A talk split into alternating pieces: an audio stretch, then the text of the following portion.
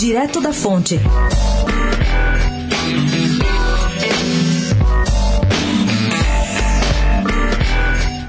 O entorno do prefeito Bruno Covas atua na Câmara Municipal para monitorar qualquer especulação que possa fragilizar sua candidatura à reeleição e apontar outro nome do Centrão na disputa. A ideia dos aliados do Tucano é blindar seu projeto eleitoral para 2020 e garantir que ele segue na luta para se reeleger no ano que vem. A coluna apurou que o ex-secretário da Casa Civil, também tucano João Jorge, foi acionado para a missão depois que deixar o hospital sírio-libanês, o que deve acontecer na segunda-feira, depois que ele terminar as sessões de quimioterapia, Covas vai manter uma intensa agenda externa e quer inaugurar pelo menos uma UBS, uma unidade básica de saúde por mês, além de obras de asfalto. O grosso das inaugurações, porém, ficará para o ano que vem.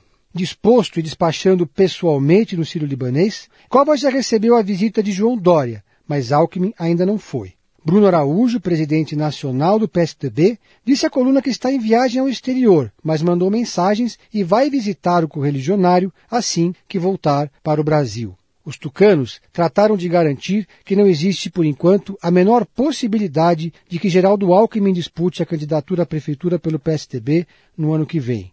Os aliados garantem que Bruno Covas está bem e, mesmo durante o tratamento, não vai se abater vai fazer suas articulações políticas, tocar a cidade e manter vivo o seu projeto eleitoral. Pedro Venceslau, especial para a Rádio Dourado, direto da fonte.